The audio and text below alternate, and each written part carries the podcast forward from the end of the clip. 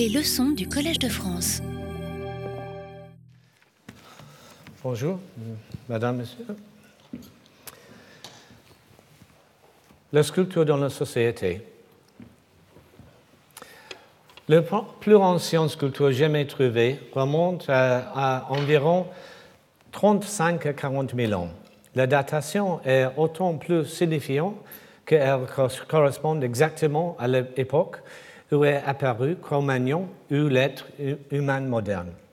Ce qui voudrait, dire que ces premiers chasseurs-cueilleurs nomades, qui n'ont certainement peu enduré leur environnement inhospitalier, que parce qu'ils fonctionnaient comme une toute sociale, ont trouvé très tôt de leur évolution un sens à la sculpture malgré la vigueur, de, leur vie.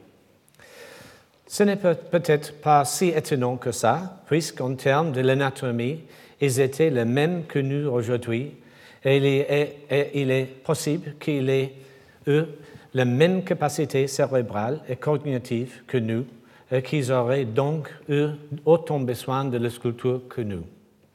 Bien sûr, ils dansaient, chantaient, peignaient, et ça racontait des histoires, mais tout ceci a disparu, contrairement à la sculpture qui est faite dans un matériau, plus robuste. Comme ces gens vivaient et travaillaient ensemble et représentaient les mêmes traits que d'autres sociétés, cherchant en commun comment trouver la nourriture, se protéger, rester au chaud. Or, pour répondre à ces questions, il fallait qu'ils cherchent des explications aux phénomènes de la nature et la nature de leur propre existence.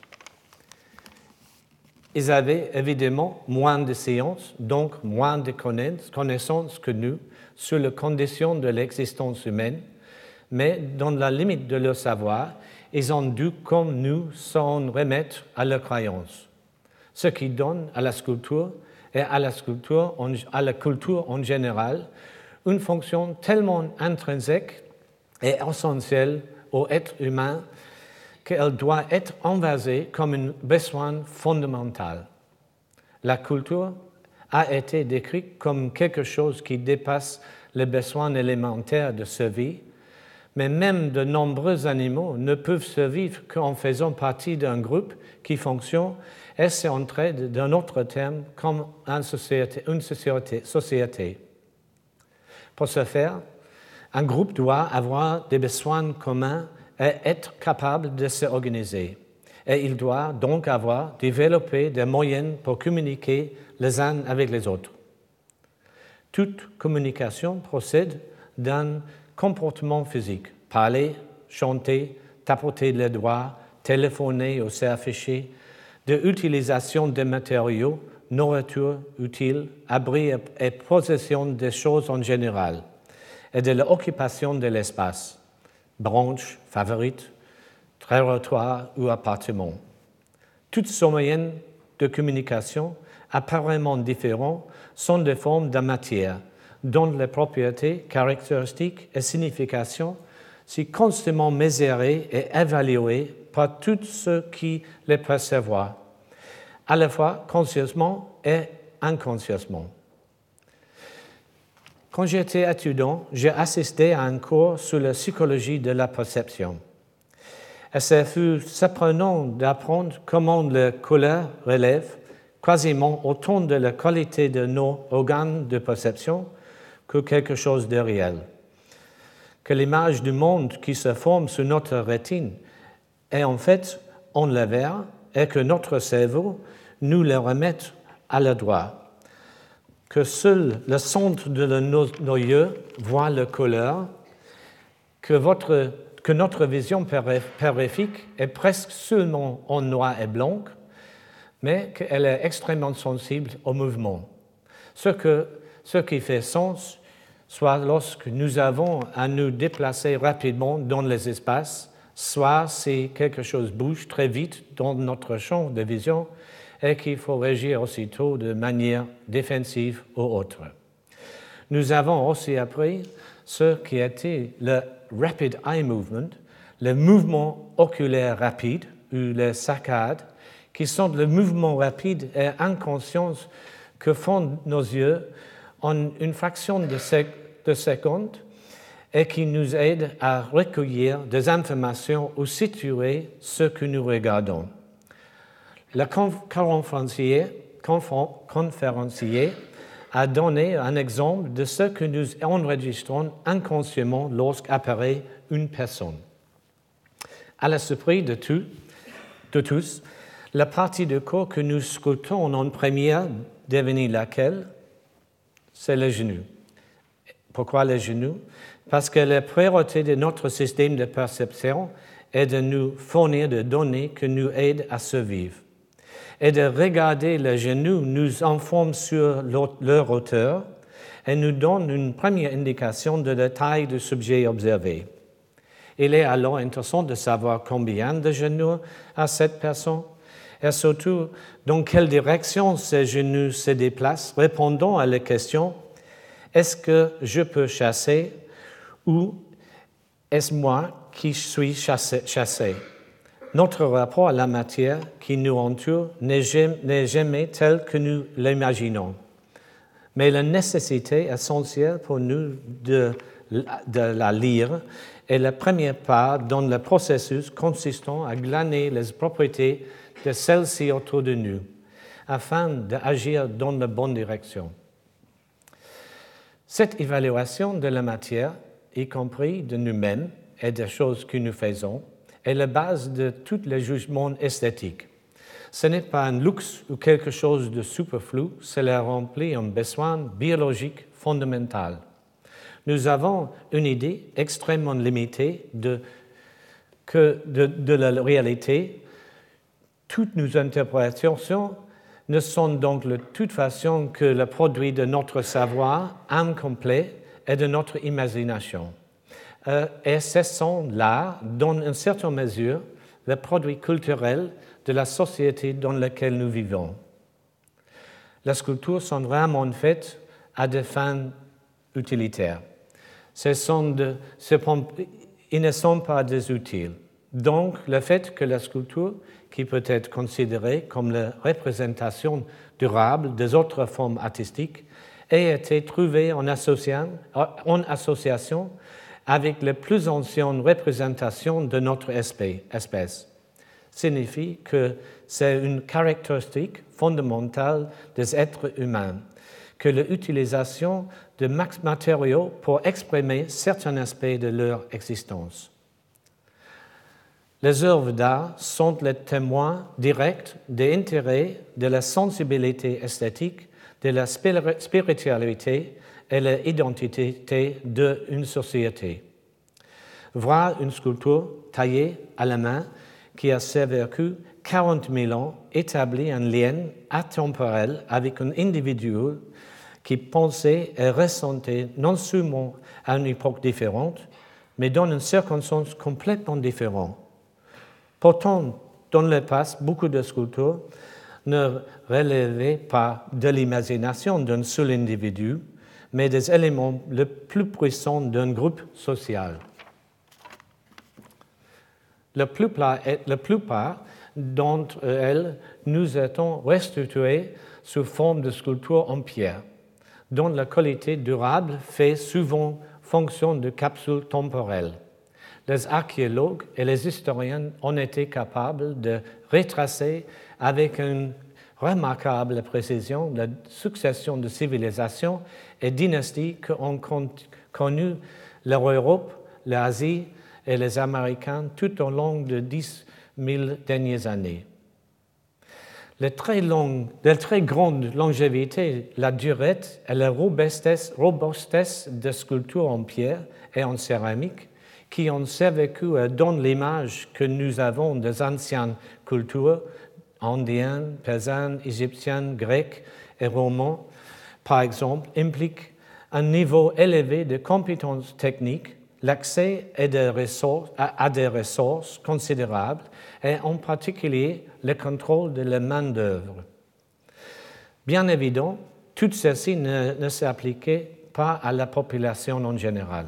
Ce que nous, voyons exprime donc le pouvoir ou les idéaux de pouvoir officiel et de dirigeants. C'est pourquoi nous parlons à juste titre de civilisation ancienne, parce que ces vestiges sculptés sont les représentants de pouvoirs qui ont déterminé et contrôlé l'organisation civile de ces sociétés. Faire de la sculpture, c'est du travail. Faire de grandes sculptures en pierre, c'est un travail dur. Et ceux qui ont fait la première sculpture n'étaient pas des hommes libres. En Égypte, il y avait des esclaves et dans beaucoup de cultures qui sont pour nous les exemples de cultures avancées, les hommes qui sculptaient étaient des travailleurs manuels sans solde.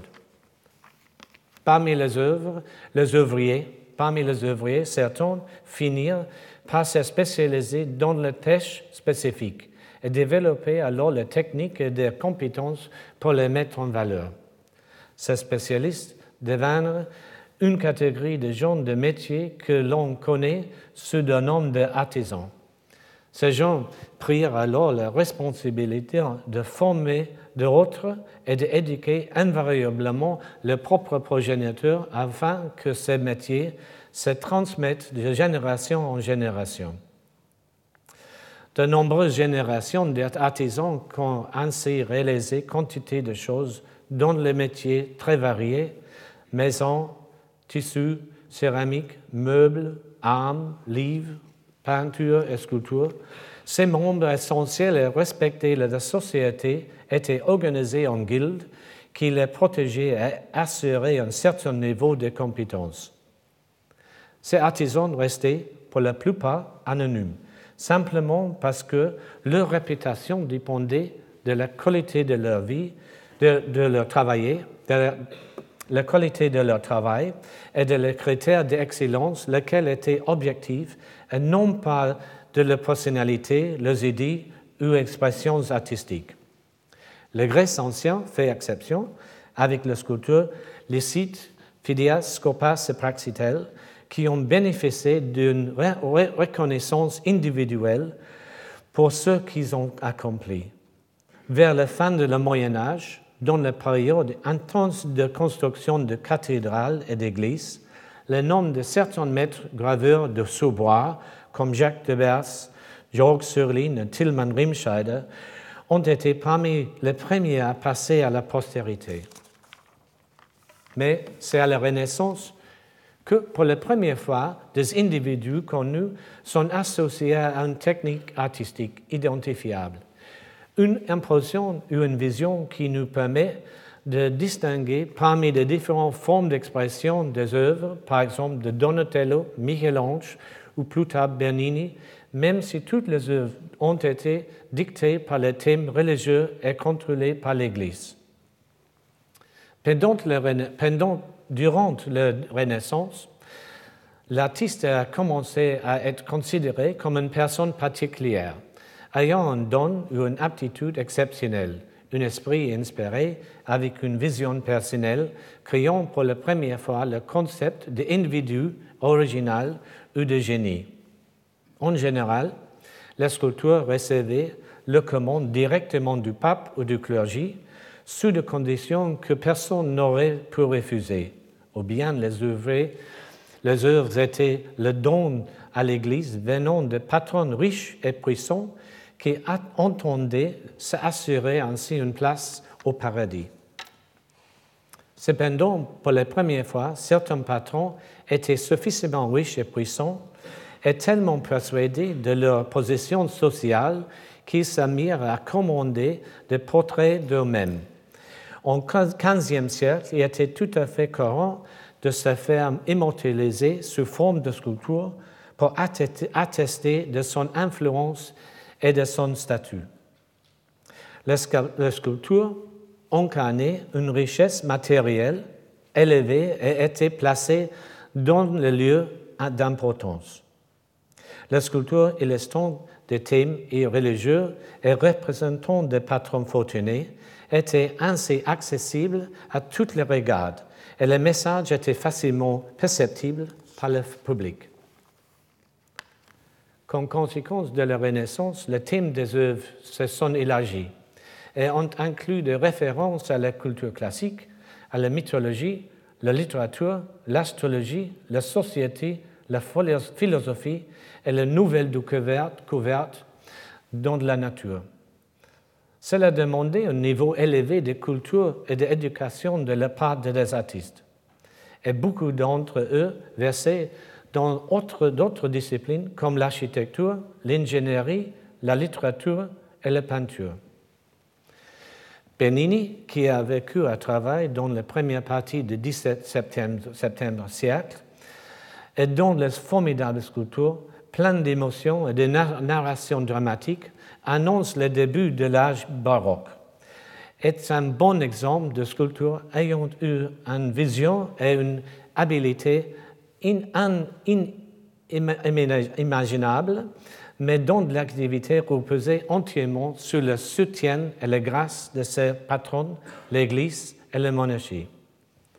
La sculpture, tout en restant de talentueux ouvriers, était à un certain niveau en contact avec les gens érudits et influents, et il était entendu et même nécessaire pour qu'ils comprennent le motif et le thème qu'ils soient bien au fait des sujets et discours de leur époque. La sculpture baroque était une démonstration matérielle du pouvoir et de l'énergie qui faisait avancer le monde de la vie humaine. Des vagues d'énergie vibrantes traversaient la matériau et se révélaient dans le contraste accentué de l'ombre et de la lumière. Sculpturalement, c'était si spectaculaire que n'importe quel observateur était impressionné, même intimidé par les puissances de forme. Le récit a été cependant plus difficile à suivre si l'on ne connaissait pas les références.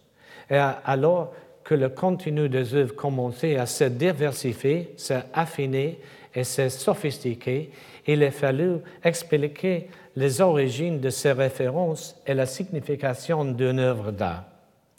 Cela a donné jour à une, une nouvelle classe d'académiciens qui, avec ostentation, interprété et expliqué l'œuvre de l'artiste et qui ont essayé jusqu'à aujourd'hui d'influencer la cours, la forme et le contenu de l'art.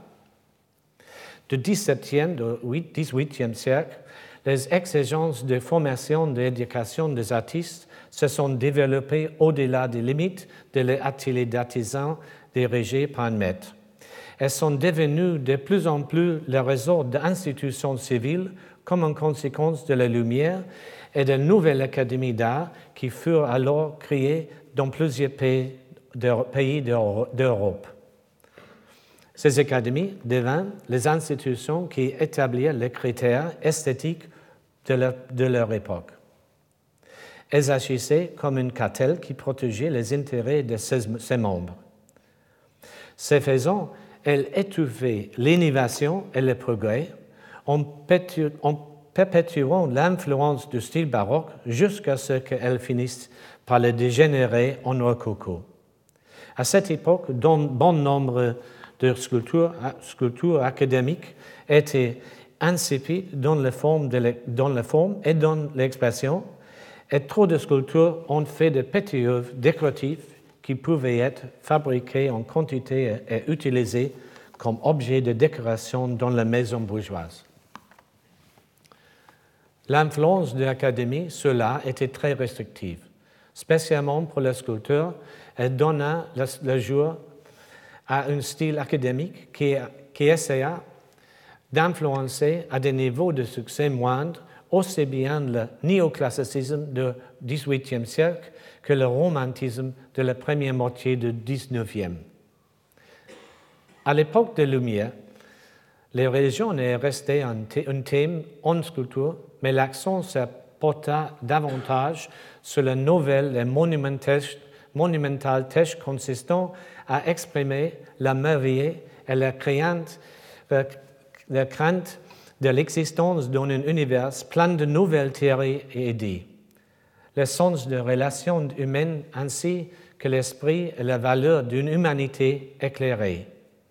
Dans une tentative de raviver, la forme d'expression et l'esprit de l'âge classique, la quête de motifs et le sujet a alors ramené l'artiste au passé.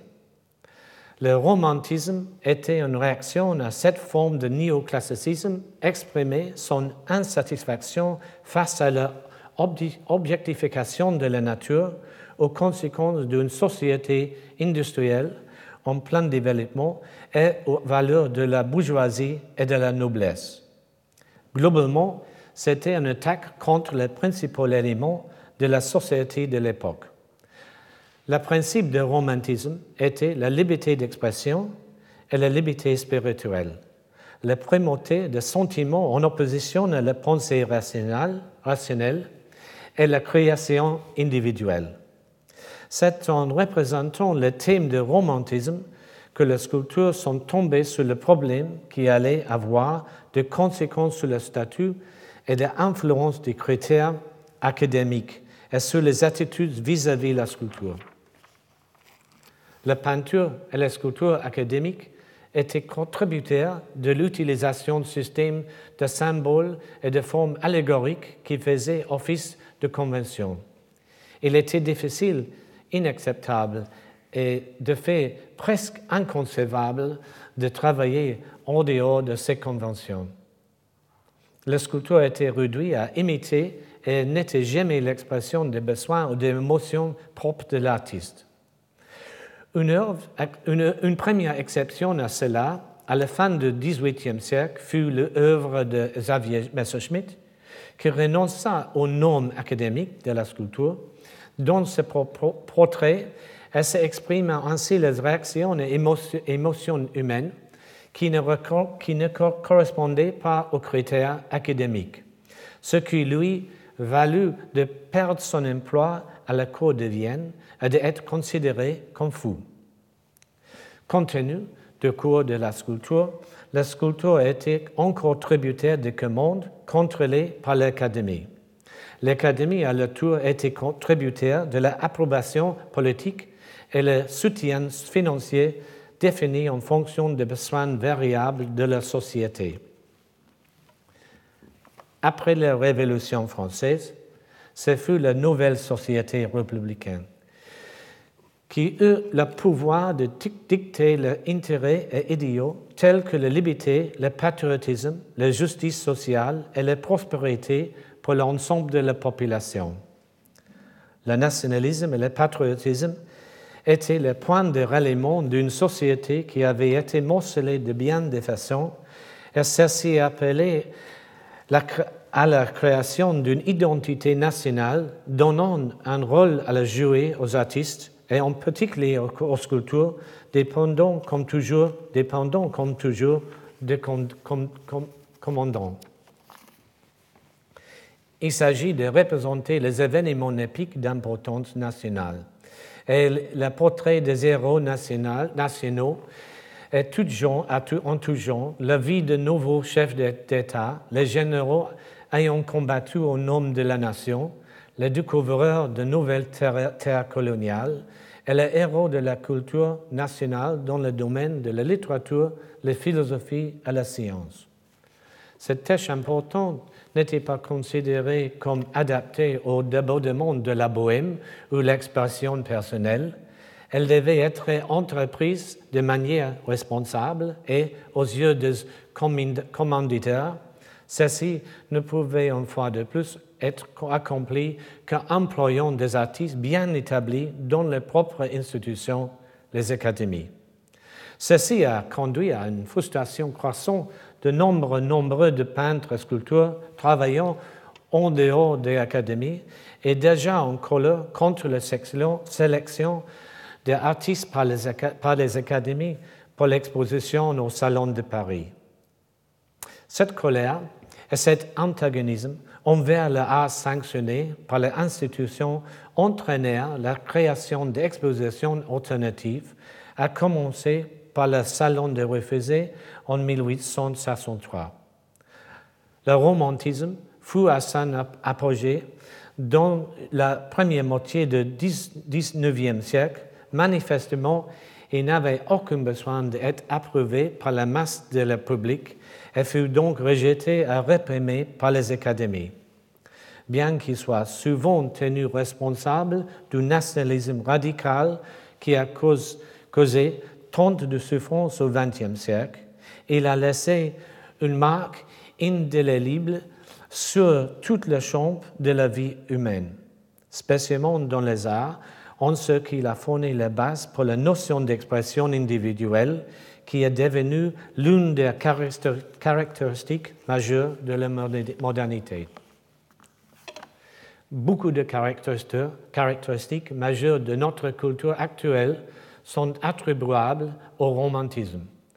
Le rendu fortement émotionnel de la forme et du contenu, le traitement de côté sombre de notre sensibilité, comme l'angoisse, la crainte, la colère et l'aine, la, la, coûte des sentiments et des instants, l'intérêt pour les choses étranges et exotiques, le discrédit et le refus de règles de leur autorité, mais aussi le scepticisme envers la science et la spéculation intellectuelle, la méfiance envers la religion, les dédains pour le moral hypocrite de la bourgeoisie, pour, la, euh, la poursuite de ses propres aspirations, l'acceptation de la validité de l'interprétation individuelle et le recours de l'imagination dans l'art en opposition au copiage d'un modèle naturel.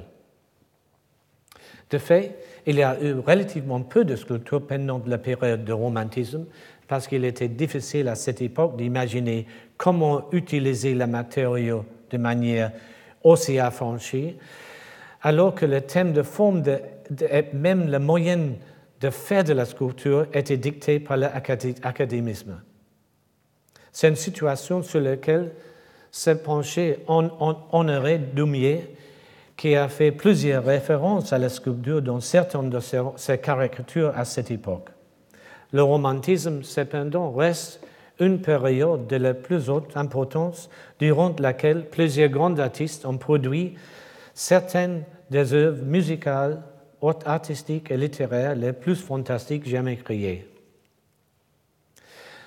Né en réaction aux Lumières et immédiatement suivi par le réalisme, il fut un défi pour les raisons et ses mouvements plus raisonnés et intellectuels, qui n'a pas seulement servi de modèle à plusieurs artistes majeurs jusqu'à aujourd'hui, mais qui a servi à définir l'image et l'idéal de l'artiste en tant qu'individu créatif et a eu des ramifications lointaines dans la société encore aujourd'hui. Non conformiste, anti-autoritaire, non matérialiste, indulgent envers soi-même, avant-gardiste, agnostique, épris la liberté, alternative, libre d'esprit et visionnaire sont autant de termes qui, qui peuvent s'appliquer à beaucoup d'individus et groupes tout au long du XXe siècle jusqu'à aujourd'hui. Il y a eu une révolution, évidente dans le rôle et le statut de sculpteur et artiste en général. Depuis l'antique jusqu'au XIXe siècle, de l'esclave et le travailleur manuel, jusqu'à l'ouvrier spécialiste, à l'artisan, pour devenir un artisan respecté avec un rôle important et influent dans la société en accord avec les gens éduqués, raffinés, fortunés et puissants. Après la Lumière et l'American Bill of Civil Rights et la Révolution française, des artistes sont apparus comme des citoyens affranchis à cultiver, ayant le droit d'exprimer leur opinion, et il y avait bon nombre d'opinions qu'ils voulaient exprimer. Le bourgeoisie et les classes dirigeantes qui avaient jadis dicté le goût, le goût et tendance culturelle au patronant les œuvres d'art et les artistes qu'ils préféraient, devinrent les cibles des artistes et d'autres ayant des opinions très différentes. Les artistes n'acceptaient que personne d'autre qu'eux-mêmes juge le travail. Et il a commencé à aller se décevoir qu'une grosse majorité de la société soit ne comprenait pas, soit ne voulait pas comprendre le travail. Ce qui veut dire que le contenu et la forme de l'art découlaient souvent d'une attaque contre les normes et valeurs esthétiques et morales de la société en général. Ceci devint la mode de compréhension standard du rapport entre l'art et le reste de la société, où les artistes se considéraient eux-mêmes définitivement comme les outsiders, en marge de la société et s'associaient souvent avec les éléments radicaux, révolutionnaires, voire anarchistes. L'art du passé illustrait souvent, souvent le goût, opinion et valeur suprême des classes dirigeantes pour tenter de dicter la croyance de la conduite de la population, moyennement quoi il planait sur les esprits de tous les membres de la société. Les valeurs et croyances, l'ordre social, ont été dans une certaine mesure remis en cause, en reversés par le XIXe siècle. Le combat pour un nouvel ordre social avait commencé, beaucoup d'artistes étaient impliqués dans ce processus.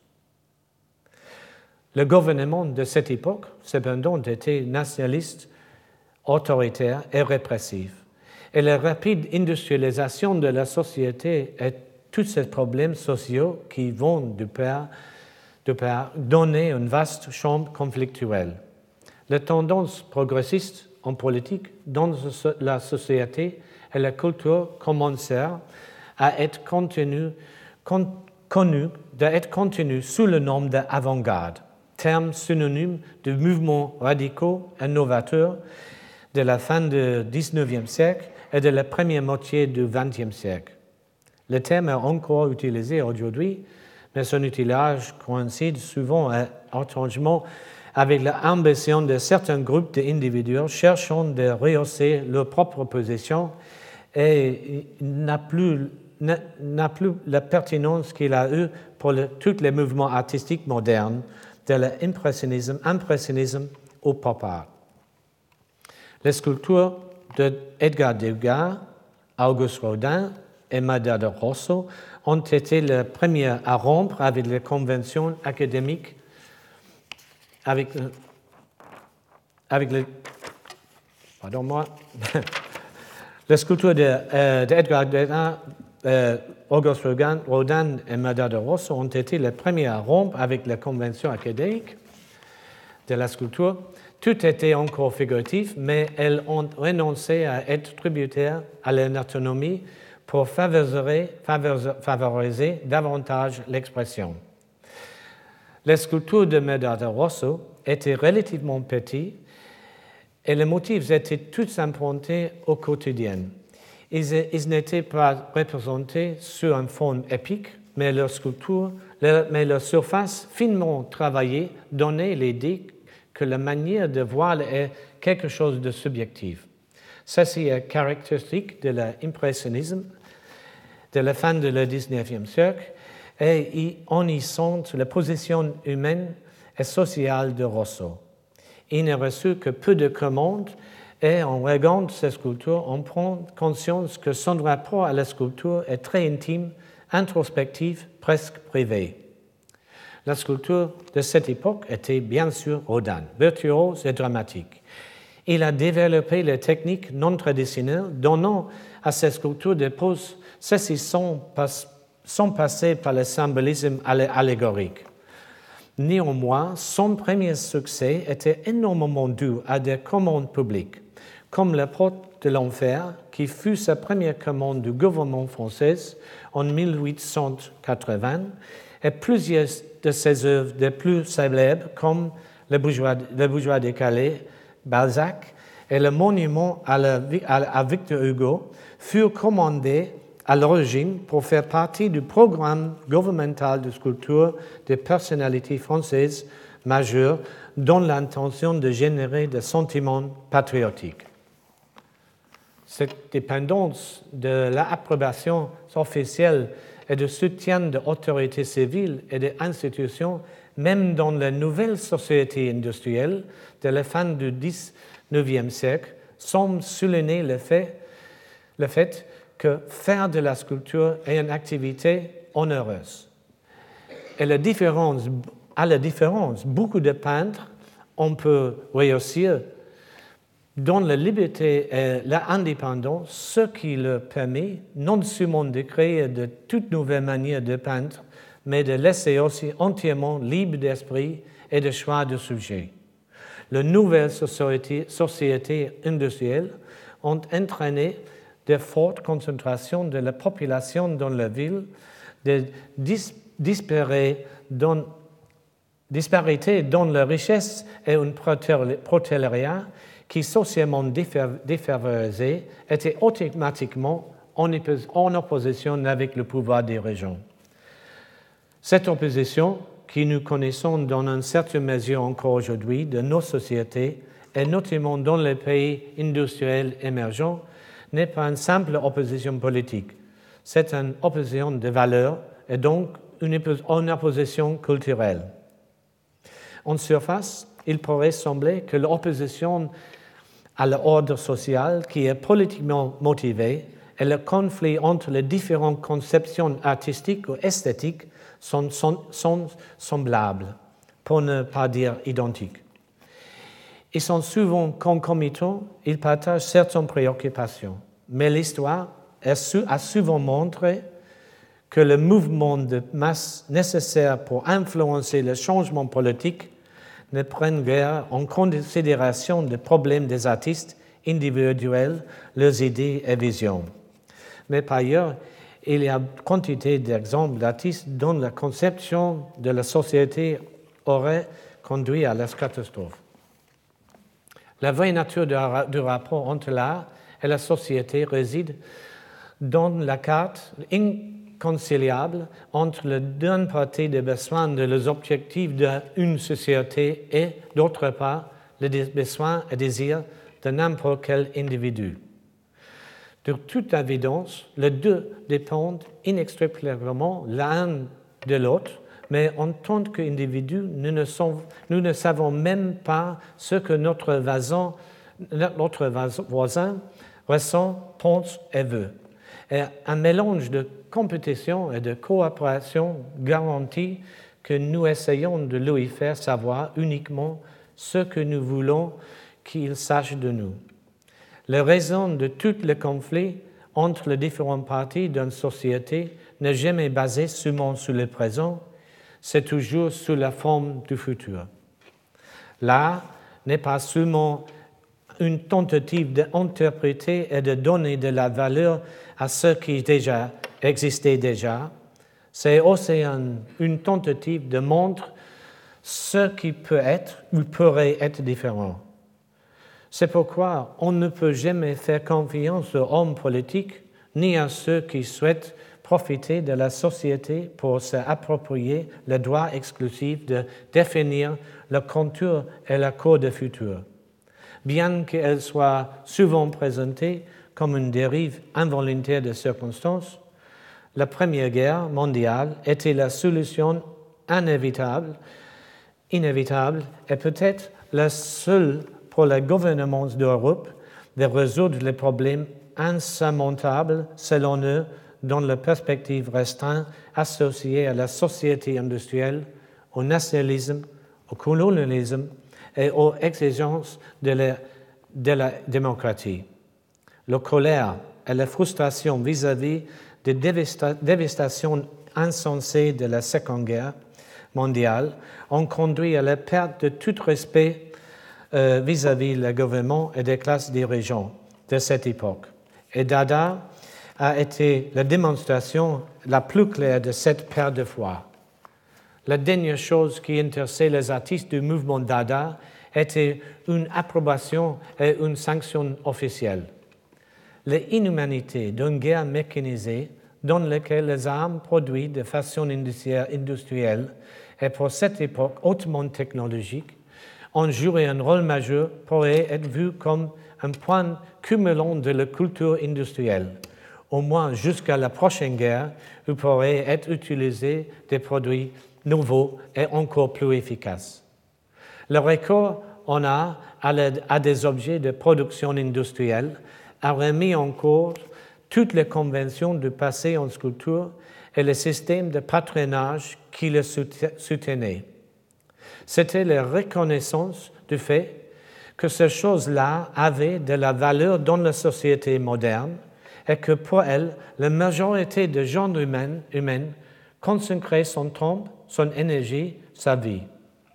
Les objets produits de façon industrielle se sont glissés entre les, hum, les êtres humains et la nature. Ils sont devenus l'environnement de millions de gens vivant dans un contexte urbain. Si le langage est basé sur notre expérience du monde matériel, il était inévitable que les produits de l'industrie forment notre langage et nos pensées. On pouvait par conséquent s'attendre à ce qu'ils deviennent, deviennent une sonde d'intérêt artistique comme jadis l'avait été la nature. Une voie différente fut empruntée par Constantin Brancusi, dont l'œuvre renonçait radicalement à imiter la nature et intégrait à sa place des formes géométriques, ces formes et surfaces d'artefacts industriels. Et de plus, et de plus il n'est pas, euh, pas surprenant que ces formes aient trouvé un écho positif et deviennent des symboles de la modernité aux États-Unis en train de construire un empire industriel. Les objets industriels, l'abstraction géométrique et le constructivisme étaient les réalités de la nouvelle réalité matérielle du XXe siècle et devinrent de nouvelles directions de la sculpture. Pendant ce temps-là, la forme plus traditionnelle de la sculpture, encore rattachée à la représentation figurative, essayait de prendre les aspects adéquats pour exprimer la condition humaine. Après la, guerre, après la Première Guerre mondiale, il y a eu un changement catégorique dans les attitudes des artistes vis-à-vis d'une société élargie. Peut-être parce que la bourgeoisie avait, avec ses valeurs et ses attitudes, classe moyenne, étriquée, avait elle aussi énormément souffert souffre des conséquences de la guerre et que, que beaucoup de ces principes étaient remis en cause, voire complètement anéantis. Les bourgeois, les bourgeoises, les bourgeoisie n'étaient plus les ennemis du passé, et dans les 20 brives années avant que n'éclate la prochaine guerre mondiale, s'est fait sentir un besoin prononcé de divertissement, d'évasion et même d'une certaine joyeuse frivolité. Les artistes fournirent avec obligeance les images surréelles et absurdes, presque dans le, dans le genre de Monty Python.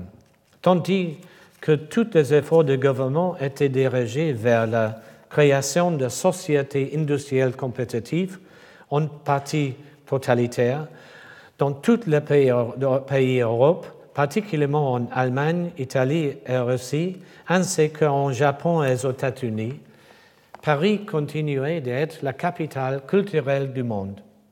Et les artistes de tous les pays ont été influencés par les œuvres qui s'y créaient, créaient notamment, notamment les Américains qui se sont montrés rapidement les plus enthousiastes à accueillir l'art et la culture.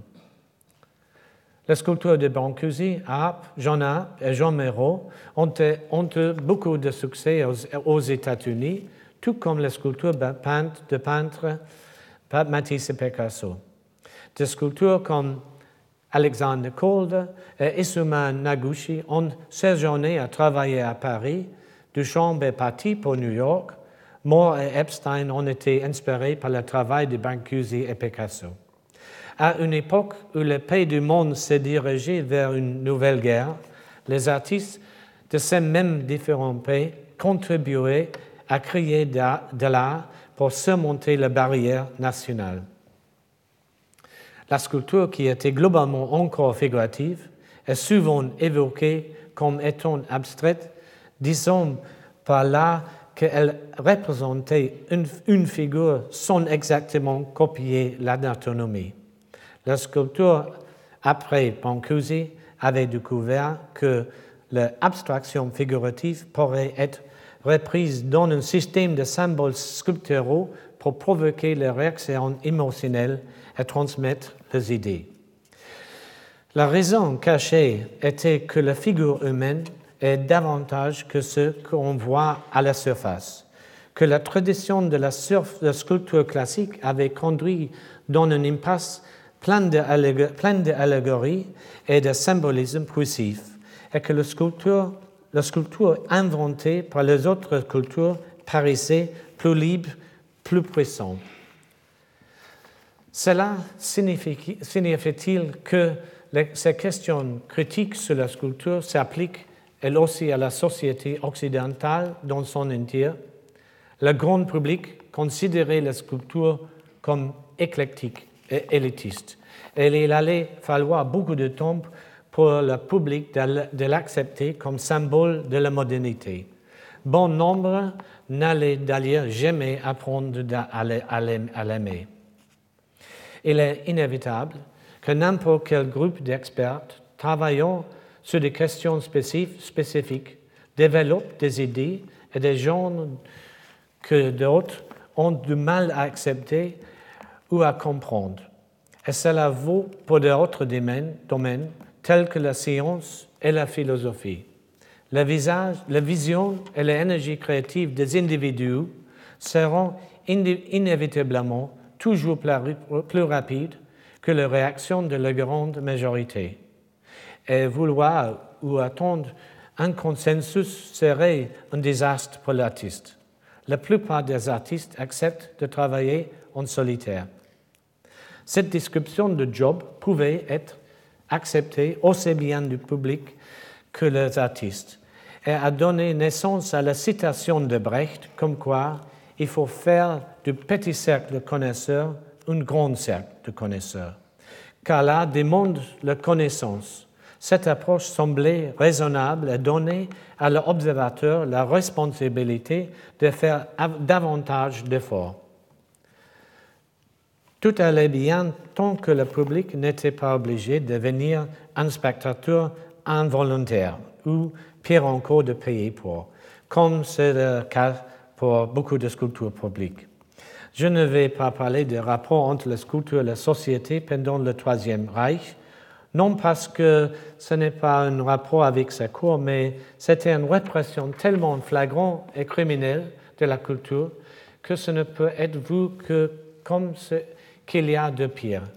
Je veux seulement dire à ceux qui doutent ou ne comprennent pas l'importance de formes artistiques libres et de culture non censurée, regardez ce qui, passait, ce qui passe dans une société quand les artistes ont l'interdiction d'exercice le travail.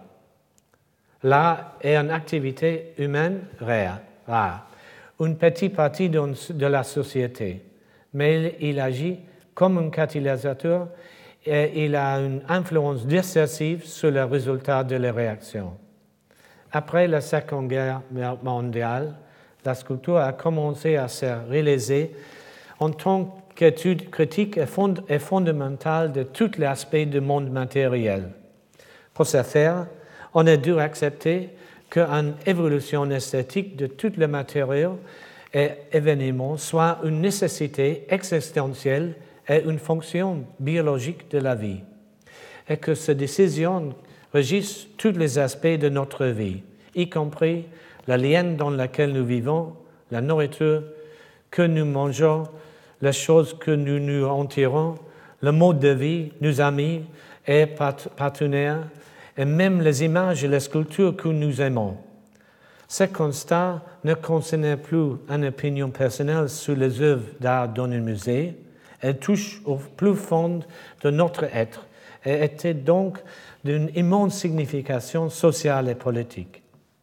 Il y avait évidemment plusieurs manières très différentes d'utiliser des matériaux en sculpture afin d'en apprécier la qualité. La première était la tradition de modélage détaillé. Un autre consistait à utiliser le matériau pour former la structure et une autre encore était de s'étonner vers le matériau et les objets quotidiens dont nous nous servons des fins plus pratiques. D'emblée, ces approches différentes correspondaient à des positions défendues avec fanatisme qui essayaient à tous les niveaux de discréditer le travail des autres appartenances. Dans le précédent cours, j'ai parlé des arguments et critères que ces conflits ont fait intervenir. Aussi destructif ce discours fut-il, cela voudrait dire que rien ne s'est passé sans un degré élevé d'appréciation critique et qu'il fallait accepter la multiple façon d'aborder le travail de fond qui est de donner valeur et sens aux formes matérielles. Ce combat pour la valeur a surgi, a surgi simultanément dans plusieurs pays et il n'a pas juré que pour l'art, mais pour tous les aspects de la société. Une des caractéristiques majeures de la sculpture est qu'elle matérialise des sujets et des thèmes. Et il faut dire que plusieurs thèmes importants ont été portés à la vue et à la, et à la considération de la société pour le travail des artistes. Parmi les sujets en question, il y avait la nature, la nature du genre humain, la relation de l'homme à la nature, l'environnement, leur orientation de la société industrielle capitaliste, la démocratie, la guerre et la paix, la violence et la mort, la naissance et la mort, la sexualité, la tolérance envers la minorité, le droit des femmes, le droit d'homosexuels, la production industrielle, l'utilitarisme, le paysage, la qualité matérielle de nos villes, l'identité, la structure de notre société, la nature de nos systèmes sociaux, la nature de notre agriculture et notre sylviculture, la science et la technologie, la mode, la philosophie, la langue, le monde virtuel et le monde d'information et beaucoup d'autres sujets.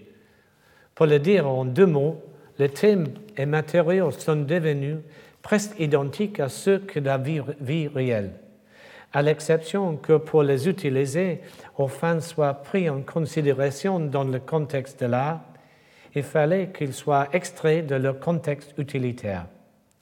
Jusque dans les années 80, ce thème était le sujet constant des œuvres des artistes et il fournissait quantité d'impulsions à la société, bien souvent en provenance de l'opposition, de l'underground ou des mouvements de protestation.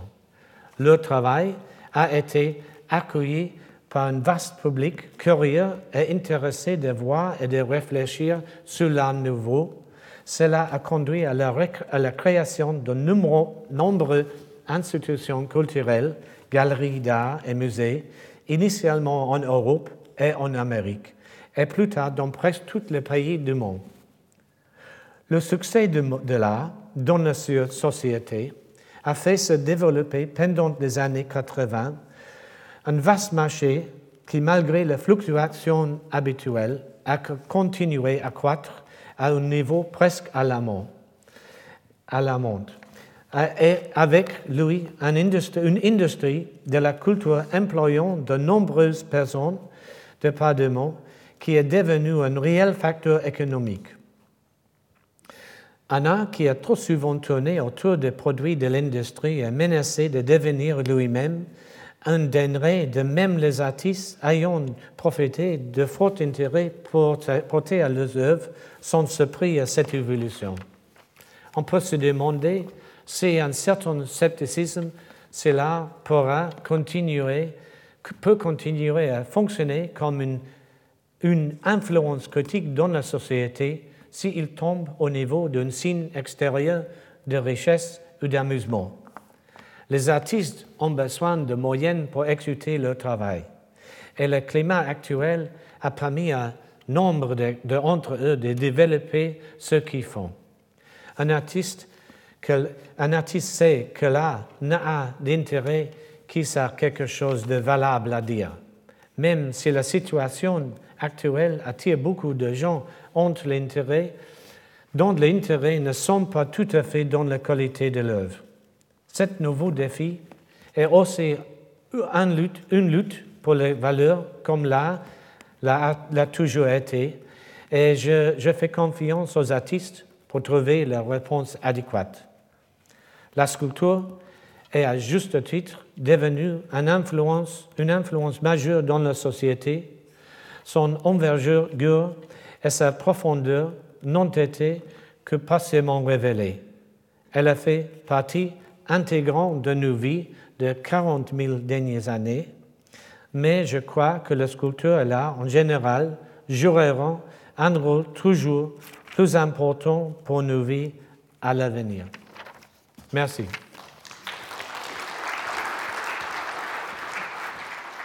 Retrouvez tous les contenus du Collège de France sur www.colège-2-france.fr.